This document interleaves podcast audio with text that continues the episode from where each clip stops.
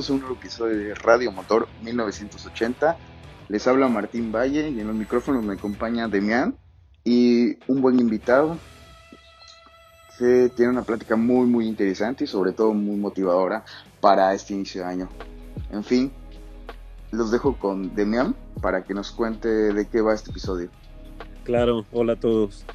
Les queremos comentar quién es Tomar Salum y por qué lo invitamos y por qué porque vamos a escuchar de él. Para los que no lo conocen, que es bastante conocido mi amigo, él ha hecho cultura en el motociclismo mexicano. Él fue la persona indicada que trajo el Gentleman's Ride a México. Por allá del 2012 fue esta fecha. Y a partir de ahí hizo más cosas. Eh, pero bueno, ese no es el tema. El tema es hablar de la vida, de sueños y cómo lograr esos sueños. Para mí es una persona admirable, no nada más como motociclista, sino es una persona que siguió sus sueños. Es una persona que tenía un trabajo como la mayoría lo tenemos, un trabajo de oficina, trabajo con un cheque a la quincena o al, o al, o al mes seguro, pero de pronto él no estaba tan a gusto con sus sueños personales y de pronto se animó a perseguir su sueño, pero no nada más eso, sino enfrentó varias dificultades o varios retos porque renunció a su trabajo, ¿no? Su estabilidad. Después se iba a ir a otro estado a perseguir este sueño. Después, no nada más eso, sino su mujer estaba embarazada. Y no, no nada más eso, sino estaba esperando gemelos. Entonces tuvo que pasar todas estas, todas estas trabas mentales para poderse atrever a perseguir su sueño y lo hizo. De pronto dijo, bueno, eso es lo que queremos que nos platique, qué fue lo que pasó en su cabeza para perseguir este sueño. Y este sueño fue ser tatuador, ¿no? Y actualmente tiene bueno, no les quiero hacer el spoiler, más bien que nos cuente con qué cojones lo, lo hizo, ¿no? Y es súper admirable que alguien persiga sus sueños y no se quede en, el, en, en la zona de confort, ¿no? Para mí, mis respetos, Omar, ojalá todos pudiéramos ser así, de perseguir nuestros sueños y vivir y vivirlos el día a día, ¿no? Qué chingón. Y bueno, coméntanos cómo fue esta travesía, cómo amaneciste un día y dijiste a la chingada, quiero hacer todo lo que he soñado. Gracias, Demián, este, Martín. Sí, bueno, realmente todo esto este, eh, eh, sí ha sido un trayecto de vida. de 1995, tenía yo 15 años, estaba yo en la prepa, no me iba muy bien con las materias de la prepa. No quiero hacer muy larga la historia, pero sí tengo que poner esto como, como detalle y tenía que ir los sábados a regularización, pero eran muy pocas horas las que tomaba de clase y tenía todo el tiempo libre. Eh, me entero, me platican que existe el Tianguis Cultural del Chopo. Y ahí voy desde la zona sur de Ciudad de México hasta el Chopo, ¿no? Pinche chamaco de 15 años, este, solito, no muy conocedor de la zona, etcétera voy a conocer el Chopo y caminando ahí en la banqueta veo unos este, vatos tatuándose. El impacto visual fue tal, me atrapó de tal manera que este, me quedé ahí parado viendo cómo se estaban tatuando en la banqueta. Y me quedé ahí parado meses, porque empecé a ir todos los sábados al Tianguis del Chopo a ver a estos chavos este, tatuar a ver lo que hacían, cómo lo hacían, cómo lo intentaban, cómo fallaban, cómo lo hacían muy bien, cómo lo hacían cada vez mejor. Y, me, empecé a empapar de, esa situación, me empecé a, acercar, no me tomaban muy, este, con mucho agrado, pues no era yo banda, banda, banda, sino de alguna manera me veía yo, pues hasta yo creo que demasiado fresa para, para ser agradable para ellos pero no me molestaban, no me, no, no, no me limitaban, ¿no? Eso estuvo muy bien y tiempo que pasó logré continuar estando ahí. un día pude hablar con uno de ellos, le dije, oye, ¿qué onda una máquina, etcétera? Y me dijo, mira, yo te hago una hechiza, te salen 700 lanas.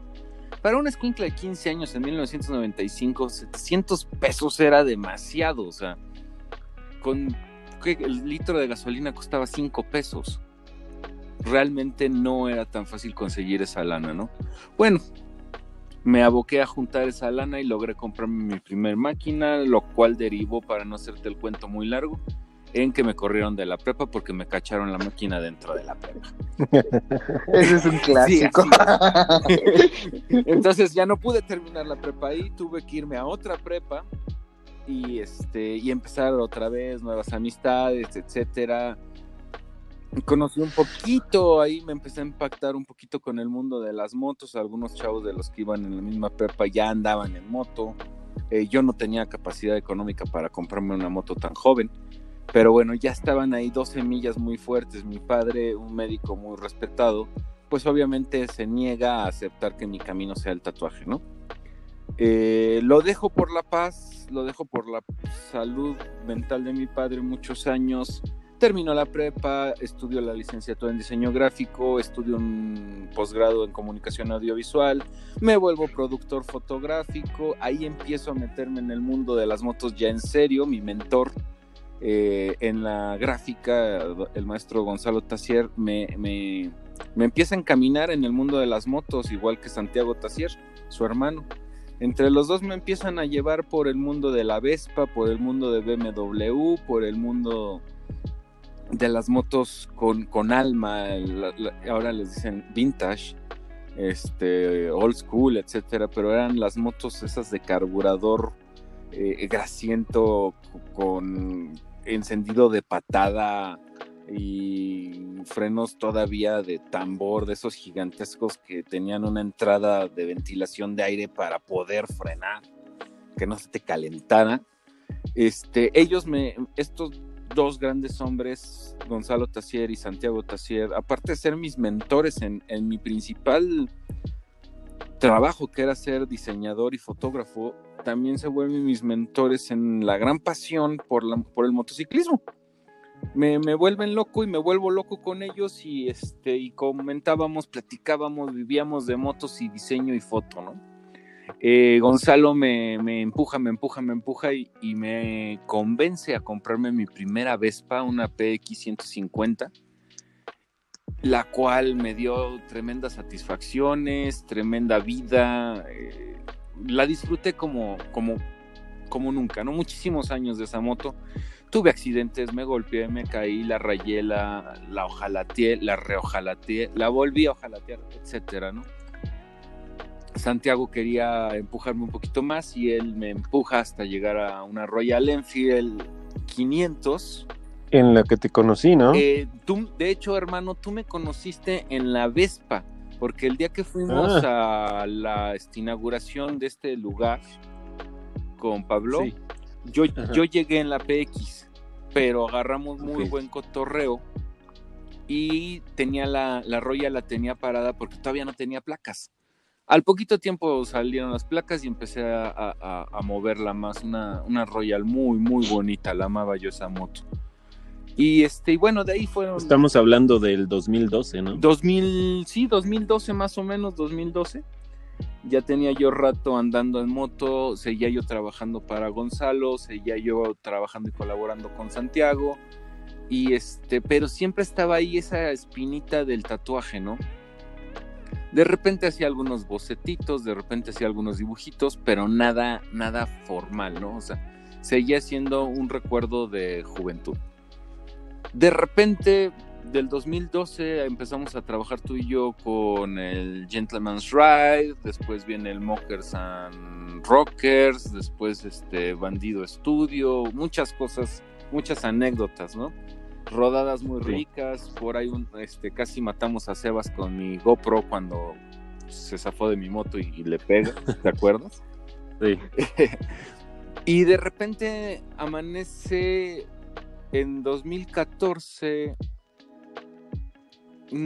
no, bueno, sí, 2014, principios de 2014, amanece la noticia en casa de que iba yo a ser papá. Y wow, wow, ¿no? O sea, sí es un shock. Vamos a ver al médico y el médico se ríe y se ataca de la risa y le digo, ¿de qué te estás riendo, cara? Y me dice, es que están embarazadísimos. Y le digo, ¿cómo que embarazadísimos? Y voltea la pantalla del ultrasonido y pues sí, era notorio, eran dos, dos bebés los que venían en camino. Entonces sí, es un shock para alguien que ya estaba muy acostumbrado a vivir con su pareja y nada más y de repente te dicen vas a ser papá y vas a ser papá Por de dos. dos al mismo tiempo. Claro. Eh, al principio lo tomo con toda la tranquilidad del mundo, no me estreso, lo vivo, disfrutamos el crecimiento de la pancita, pero empiezan esos sueños recurrentes de que hay mucho más que hacer en esta vida. Y Sí. en un momento llego al punto en el que digo, es que a estos bebés, nenes, como les quieran llamar, que vienen en camino, yo no les puedo enseñar a odiar su trabajo. Y ahí, me cae así como balde de agua helada. Y resulta que, pues sí, yo tenía que perseguir eh, hasta topar con pared, ¿no? O sea, ser tatuador, que era lo que a los 15 años yo me había puesto como que es lo que yo quería hacer de grande. Yo quería ser tatuador. Qué chingón. Y este, decido que no les puedo enseñar a, a llegar a una oficina de malas, decido que no les puedo enseñar a llegar a, atender a un cliente sin una sonrisa, decido que no les puedo enseñar a, a encabronarse y estar de malas y estar todos grises, cuando pues no, claro, o sea, porque, la vida porque tú es, eras un Grinch, ¿eh? es hoy. sí. Y, y entonces, esto ya lo habíamos platicado mi esposa y yo algunas veces, ¿no? Oye, vámonos a vivir a Morelia, oye, vámonos a vivir a Monterrey, oye, vámonos a vivir a San Miguel de Allende, oye, etcétera, ¿no? Pero tomar muy en serio ya el tema de mudarnos nunca había sonado como en ese 2014. Y lo íbamos a intentar, estábamos a punto de intentarlo cuando recibimos la noticia de los bebés. Entonces mi mujer me dice, oye, haz paro, no me, no, no me muevas de, de mi centro tan rápido, deja que los niños lleguen, que sepa yo cómo está el asunto y ya después nos vamos, ¿no? Y pues coincidimos, accedimos, lo logramos, nacen los bebés en octubre y pues sí, o sea, dijimos, bueno, vamos a esperarnos un ratito, pero ese ratito se volvió nada. Y en el primero de mayo del 2015 estábamos aterrizando en Puebla. Curioso, ese primero de mayo en Puebla fue el encuentro nacional Vespa en Puebla. Entonces, como que estaba yo llegando con toda la tropa que me vio nacer en el motociclismo al mismo tiempo. Entonces fue, fue algo que, que de, esos, de esas cositas que dices, vas por el Sí. buen camino, ¿no?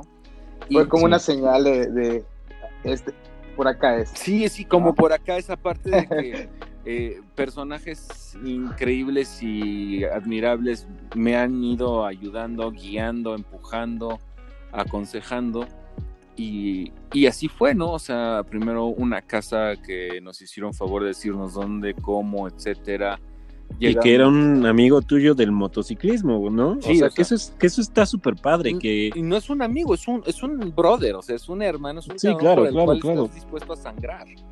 Sí, ¿no? y pero me refiero, eso está padre porque el motociclismo abre muchísimas puertas, ¿no? No nada más, es lo que repetimos cada episodio, no nada más es una herramienta de transporte, sino es un estilo de vida y ese estilo de vida no nada más es verte bonito arriba de la moto y, o, o como quieras verte, es abre, abre, abre puertas, ventanas, fronteras, te hace amigo de un chingo de personas. No sé, es, es completamente, es completamente una vida, ¿no? Y para los que andan en moto saben a qué me refiero, ¿no? Es todo un estilo de vida, es un estilo de vida que permea tu familia. Sí. Yo lo he vivido ahora que soy padre y que mis hijos ya tienen seis años. Ellos entienden. Toma. eh, sí, toma, ya son seis años, brother. este, ya entienden la diferencia, ¿no? Ellos aman las motos, les fascinan las motos, voltean y mira papá esa, mira aquella, mira papá, cuando yo sea grande yo quiero una así, ¿no? ¿Y qué les dices? ¿Qué les digo? Pues claro, o sea, les digo, ¿cuál quieres? Y vamos a, a, a comprar esa, papi, o sea. Por dos. Ajá, sí, sí, sí, sí, es por dos. Aparte, aparte son totalmente distintos. Por ejemplo, uno de ellos es muy café racer. Muy, muy, muy. Le gustan las motos rojas veloces. Ya sabemos qué marca tiene una moto roja veloz.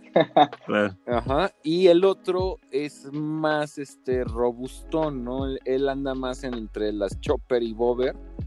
Es mi sobrino favorito. Ajá, él es bling bling. o sea, él, o sea, todo lo que traiga cromo, detalles dorados, flamas, eh, les fascina, ¿no? Y vamos, en- dentro de esto que les, que yo he tratado de enseñarles a amar lo que hacen, eh, ahorita traigo una moto económica a la que Sí. le meto yo mano. Este, yo juego con ella y van cinco veces que pintamos el tanque. Porque me quiero cambiar el color del tanque y porque me da la gana, ¿no? Y no ha sido que yo lo haga. Ellos lo hacen conmigo. A sus cinco, cuatro, ahora seis años, han lijado el tanque, han lavado el tanque y han usado la pistola para pintar el tanque. Qué padre. ¿Por qué? Porque ellos son parte, ¿no? Y ellos mismos se han dado cuenta de que la riegan o echan mucha pintura o poca pintura. Y ahí andamos tratando de corregir co- como podemos, ¿no? Pero están inmersos en esto. Y bueno, así pasó, ¿no? O sea, fue el hecho de que dije, bueno, sí, me voy. Mucha gente me ha hecho el paro, mucha gente me ha ayudado, mucha gente me ha guiado. Y llegamos a Cholula. Y aquí en Cholula, pues he caminado, sí, ya este, van cinco locaciones en las que he estado del estudio que tengo. Eh, desde que empecé en Paseo Bravo, que me prestaron un, una bajo escalera, un cuartito abajo de una escalera en unas oficinas. Desde que empecé ahí, después me mudé a una zona un poquito más coqueta, con un local más nice, pero que no funcionó por asuntos administrativos y después contratamos una nave industrial de 110 metros cuadrados que nos quedó gigantesca. Se nos pasó la mano, después llegamos a un local pequeñito que no era así como que lo máximo, pero fue donde se afianzó el, el tatuaje, donde empecé a tener ya clientes recurrentes, donde la gente ya estaba confiando en mí, ya me estaba exigiendo más y iban por un tatuaje y al poco tiempo iban por otro más complicado y entonces ellos ponían su confianza en mí, me exigían y me empujaban, ¿no? Eso este, lo he agradecido siempre. He tenido clientes que de veras, de veras, de veras es, es hermoso que te confíen y te digan, yo sé que puedes, échatelo. Entonces eso de, de, perseguir un sueño, pues no es nada fácil, ¿no? Yo me, me, me topé sí con mucha ayuda, pero también me topé con unas tremendas desveladas porque mis dos niños lloraban de que tenían hambre, porque su mami ya estaba agotadísima, porque a veces ya no había dinero, porque esa es una realidad. Cuando persigues tu sueño muchas veces vas a dejar atrás ciertas comodidades Claro. que pueden ser indispensables y muchas veces sí la lana se acorta mucho. Yo qué fui, qué hice? Quemé las naves. Así, quemé las naves. No había, no había vuelta. O sea, yo en el momento en que tomo a mi familia, lo subo al auto y el camión de mudanza atrás, eh, ya no teníamos a dónde regresar. Ya no había una casa, ya no había un departamento, ya no había una oportunidad de, ay, me rajo y me regreso. Es que ya daba lo mismo si me rajaba y me regresaba o si le pegaba y, y empujaba por acá. Entonces, quemar las naves para mí fue la manera de empujarme a tope y Claro. perseguir, perseguir, perseguir, perseguir. Eh, sí, me topé con gente muy, muy chida por todos lados que me dieron oportunidades.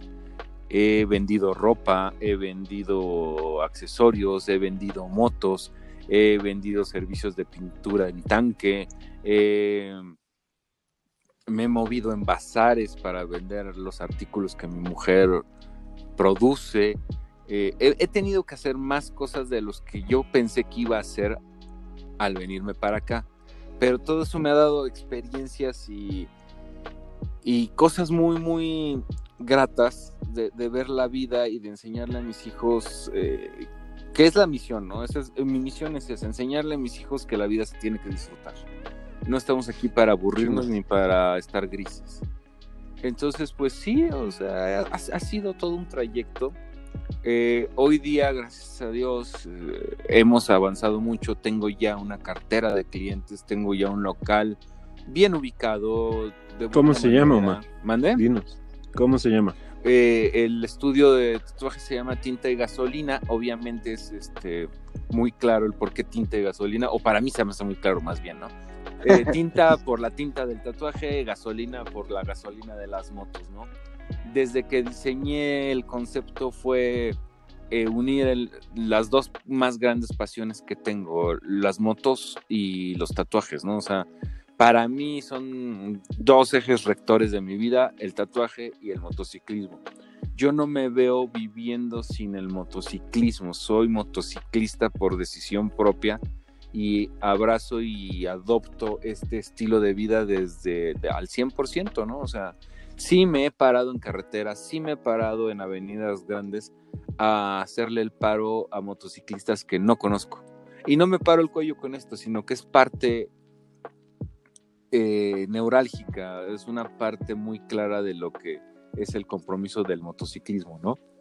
Hay, hay una hermandad que va más allá de, de motoclubs, de grupos, de, razones y de estilos de motos, ¿no? O sea, si es motociclista, es parte de tu obligación, sí es, este, sí es ver por ellos, ¿no? Es velar por ellos porque ellos van a velar por ti. sí, y básicamente el, mundo del motociclismo te lo ha devuelto, ¿no? O sea, te ha devuelto esta buena onda, esta buena vibra, que es justamente con amigos, con oportunidades, con con nuevos negocios, ¿no? Con todo lo que nos estás comentando.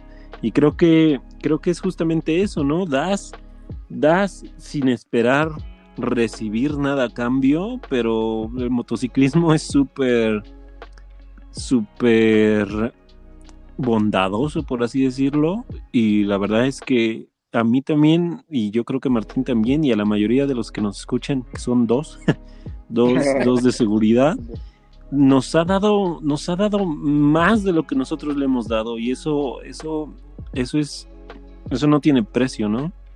Sí, creo que es, es totalmente, ¿cómo decirlo? Es, es, bondadoso, pero maquiavélico a la vez. Siento que claro. si, si, si, le das mala vibra, te la regresen. Claro, sí. no, no, hay medias tintas con, con esto del motociclismo. Y, y retomando esto, algo, algo que me pareció, digo, aparte de todo, estoy así como que no sé ni qué preguntar, estoy abogado con la historia que, verdaderamente está muy chido. Hay algo que comentaste hace rato, que, decías de, que tienes una moto de baja cilindrada o algo así comentaste. Sí, este, sí, es una moto de baja cilindrada y económica, dije. Mm, a Demian le da risa o, luego se enoja de que por qué, ¿Por qué me debería de dar risa, hermano.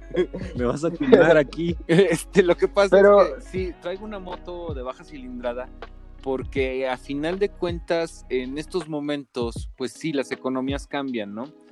Pero eso está chido, igual y, compártenos ¿qué, cuál, cuál es la, la moto baja cilindrada, porque sí, sí siento, y, digo, también he, platicado con, con Demian sobre esto, sobre altas cilindradas, bajas cilindradas. Yo igual tengo este, una baja cilindrada económica que modifico y, que, la verdad, eh, un valor económico quizás no, no tiene un gran valor económico, pero creo que un, un valor más allá que sentimental se podría decir.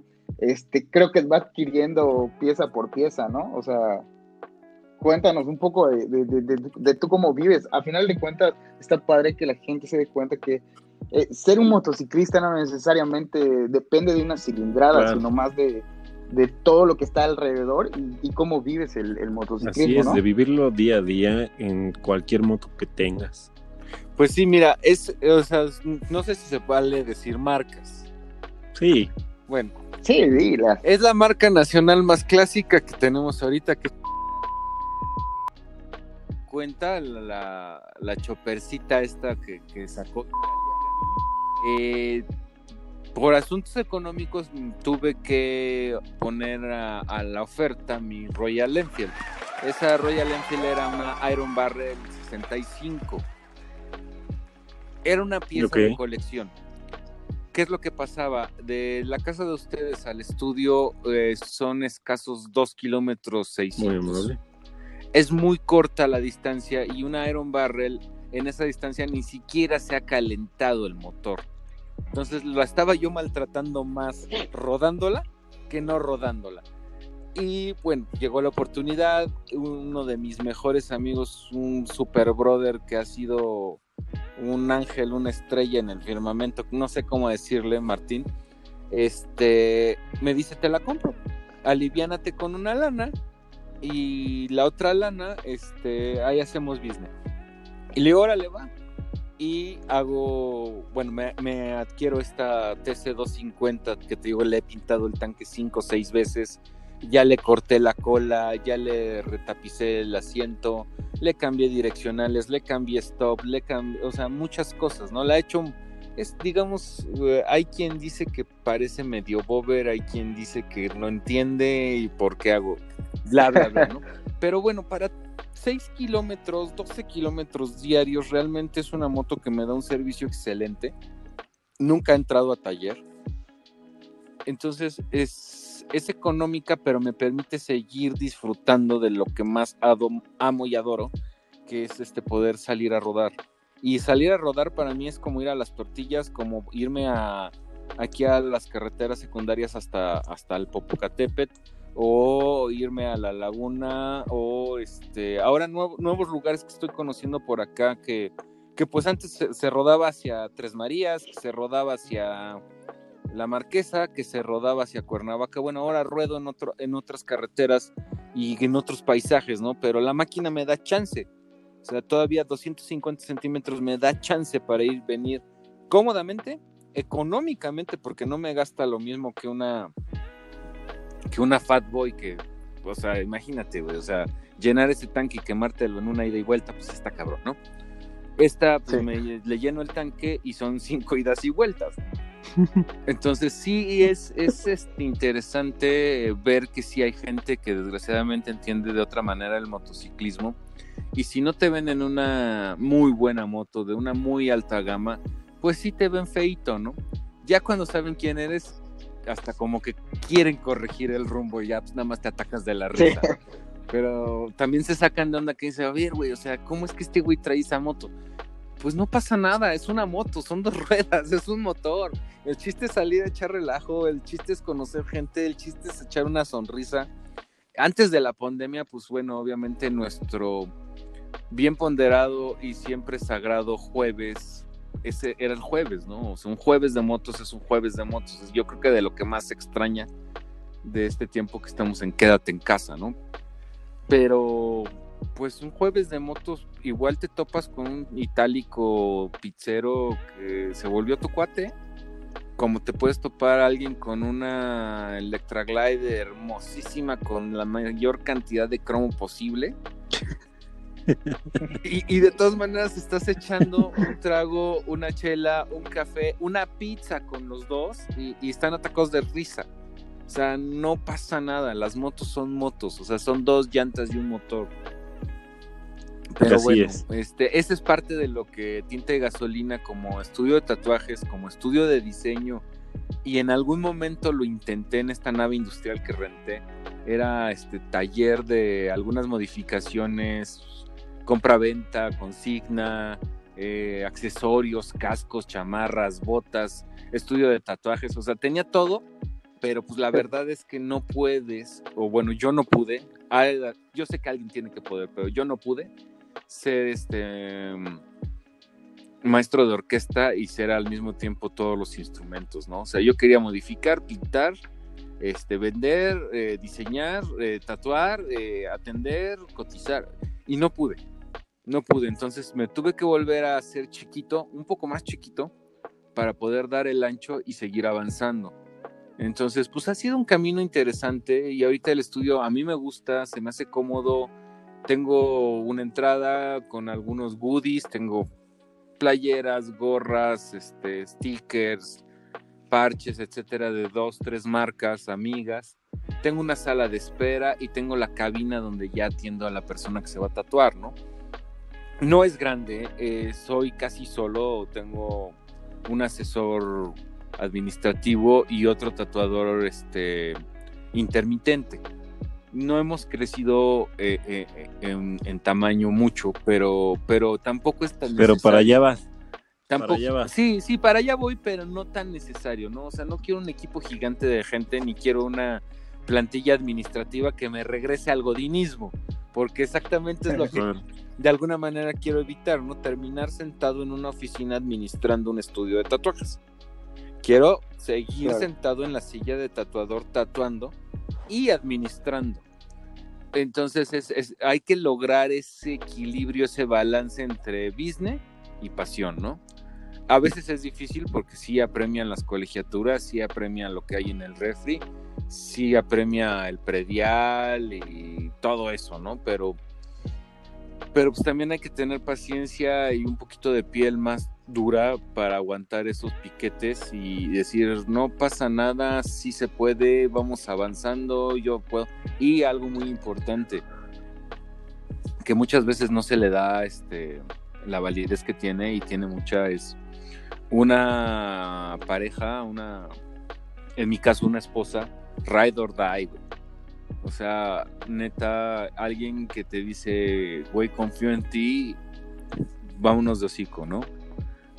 Eh, eso, es, eso es bien difícil, lo he, visto con muchas parejas, lo he visto con mucha gente que he tenido que toparme en la vida y, no hay ese, ese apoyo y no hay ese, ese yo sí te creo y vamos a echarle.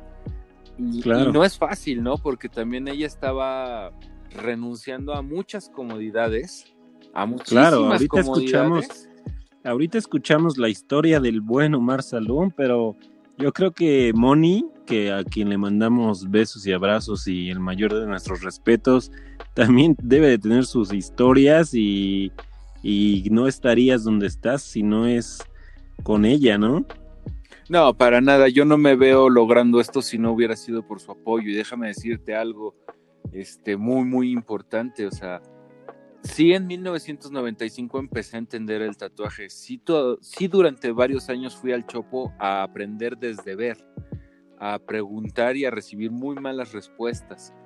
Sí estudié algo de tatuaje en línea. Sí me culturicé en el tatuaje por documentales y madre media que fui pescando durante muchos años. Pero ya que decidí y me planté yo en la mesa de la cocina y dije, esto es lo que va a pasar, ella me dijo, sí, pero hazlo bien. Y me tuve que regresar a la escuela. Me tuve que ir a certificar como tatuador, tuve que ir a tomar los cursos completos tuve que ir a desvelarme, a estresarme, a volver a ser estudiante, porque me dijo, sí te apoyo, sí lo vamos a hacer, pero en él, güey, no lo vas a hacer a la, a la vale madre, lo vas a hacer con las cartas en la mano. Y me dijo, quiero tu título de tatuador. Y es día que sí, o sea, yo sé que hay... Es día que todavía no lo tienes. No, es día que tiene mucho Y al día de hoy seguimos luchando. No, no, no, gracias. Oye, este, eh, la verdad es que sí, este, eh, eh, todo fue en tiempo y forma. Tuve que dejar a mi esposa y a los niños unas cuantas semanas solos aquí en Cholula y yo en el DF para cursar materias y prácticas y etcétera y después este, el proceso es, puedes quedarte con ese mini título, ¿no?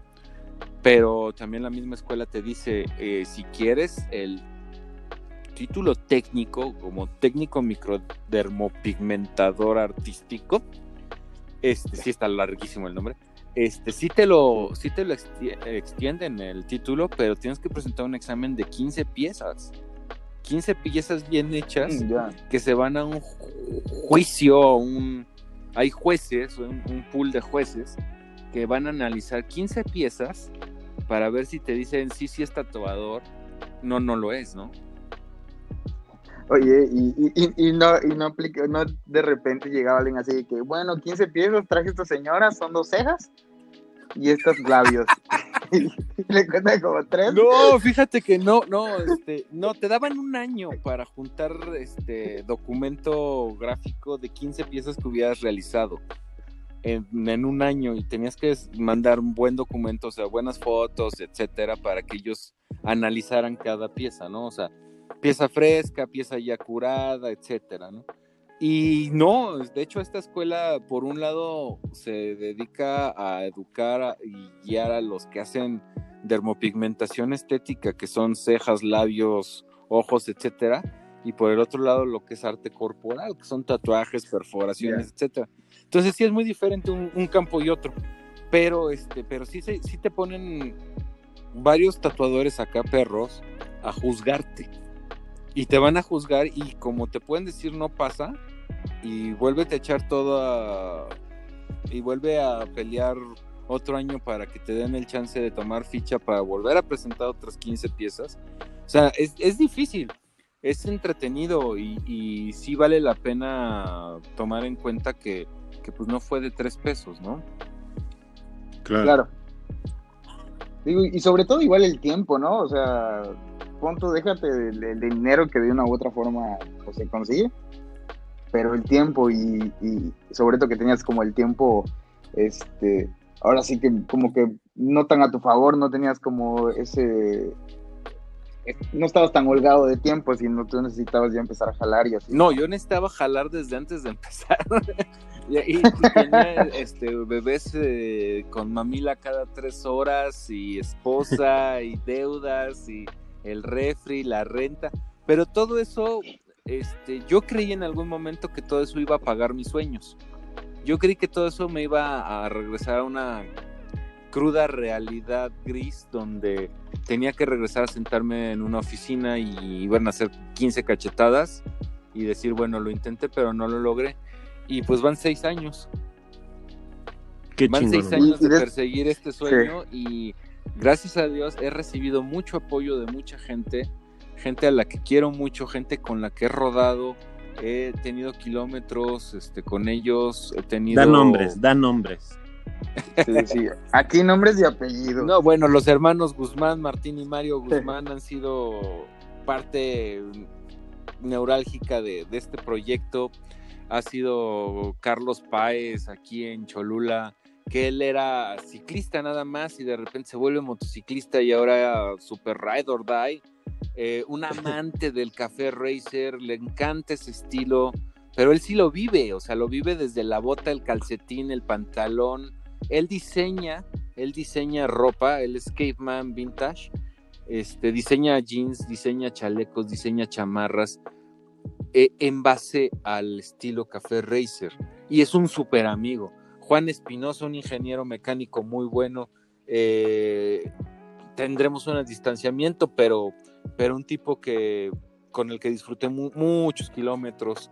Eh, Paco Palacios, no lo puedo negar. o sea, lo conocemos y sabemos cómo es nuestro querido Paco, pero yo le aprendí mucho. Yo escuché mucho. Yo vi mucho. Y él siempre ha estado apoyando mi hombro, ¿no? Siempre ha estado ahí este, empujando y echando porras, y siempre ha sido un gran, gran, gran amigo, al cual quiero mucho. Y este, pues está también Israel Flores, un super fotógrafo que también me enseñó mucho del ambiente de la baja cilindrada.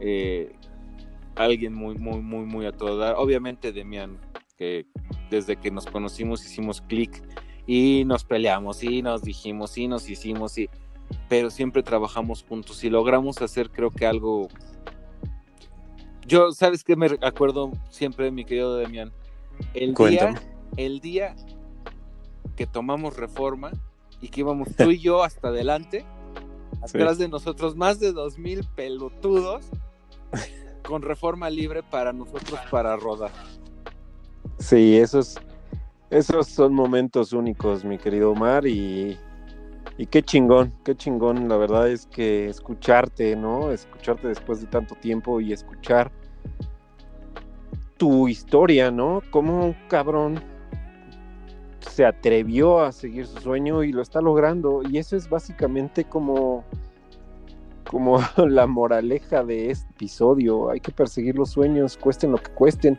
Ojalá todos nos atreviéramos, ¿no? Ojalá todos, incluyéndome, podamos algún día perseguir nuestros sueños y cueste lo que cueste, vivirlos al día a día como tú lo haces. Pues ya llegará el momento para cada persona. Yo creo eso. Llega un momento y ese momento, como dice, no, aunque te quites, te toca. Sí, así es.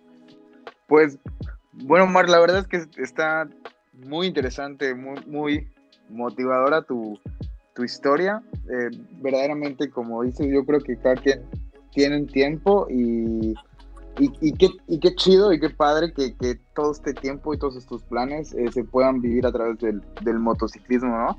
Yo creo que, digo, tiempo nos, nos faltaría para seguir hablando. Quizás en otro programa, en otro episodio, hablar un poco más de... Porque yo me quedé intrigado, ¿no? O sea, de, de esta cuestión del tatuaje, de de qué piensas del tatuaje, cosas de actualidad y así, pero yo creo que estaría armar otro episodio específicamente de eso, ¿no? Los que gusten y cuando gusten, yo soy materia dispuesta y este encantado de apoyar, eh, vamos, Demian lo sabe, difícilmente me puedo yo negar a, a una invitación de él, o sea, con mucho gusto cualquier tema en el que yo crea que puedo yo apoyar o aportar, con mucho gusto, ¿no? Y pues, saludos a toda la banda motoquera. Este, hay muchísimos nombres, demasiados nombres a los que les tengo que agradecer. Nos podríamos chutar una hora haciendo lista de nombres, ¿no? Pero todos ellos saben que se les agradece y que se les agradece. Oye, Omar, este, digo, obviamente sí te llevaría muchísimo tiempo agradecer, pero yo creo que lo que sí es importante es que nos compartas tus, redes sociales, dónde te encontramos, dónde encontramos tu estudio, dónde podemos ver todo lo que haces, seguir, este, pues adelante, ¿no? En este mundo del motociclismo, del tatuaje y, y, de todo lo que podemos crear a través de las dos ruedas. Claro que sí, muchas gracias. Este, en Facebook y en Instagram estoy como Tinta y Gasolina. En Facebook Tinta y Gasolina nada más y en Instagram es Tinta y Gasolina Tattoo Studio. Eh, ahí me encuentran, encuentran las chambas que hacemos, también hay algo de lifestyle, algo de fotos de lo que hacemos también en el motociclismo. Eh, bueno, es todo el ambiente, ¿no? Eh, con mucho gusto ahí estamos. el WhatsApp es 55 37 12 56 02. Sí, no lo he cambiado, sigue siendo del DF, pero es el número que tengo. y este, estamos en, estamos en Cholula, en la mera entrada en Cholula, en la mera Cholula, exactamente en la esquina donde empieza toda la calle de los bares. Ahí estamos. Y buenísimo, Omar. Qué mejor que es un buen ride, ¿no? Si están en la Ciudad de México, en Querétaro, en en los alrededores que vayan a Puebla, Cholula, a visitar a nuestro amigo Omar y que los tatúe, que los raye con algo referente al motociclismo. Qué bueno tenerte aquí, Omar. Muchas gracias por escucharnos a todos y Omar, feliz cumpleaños. Gracias, hermanito, te quiero mucho.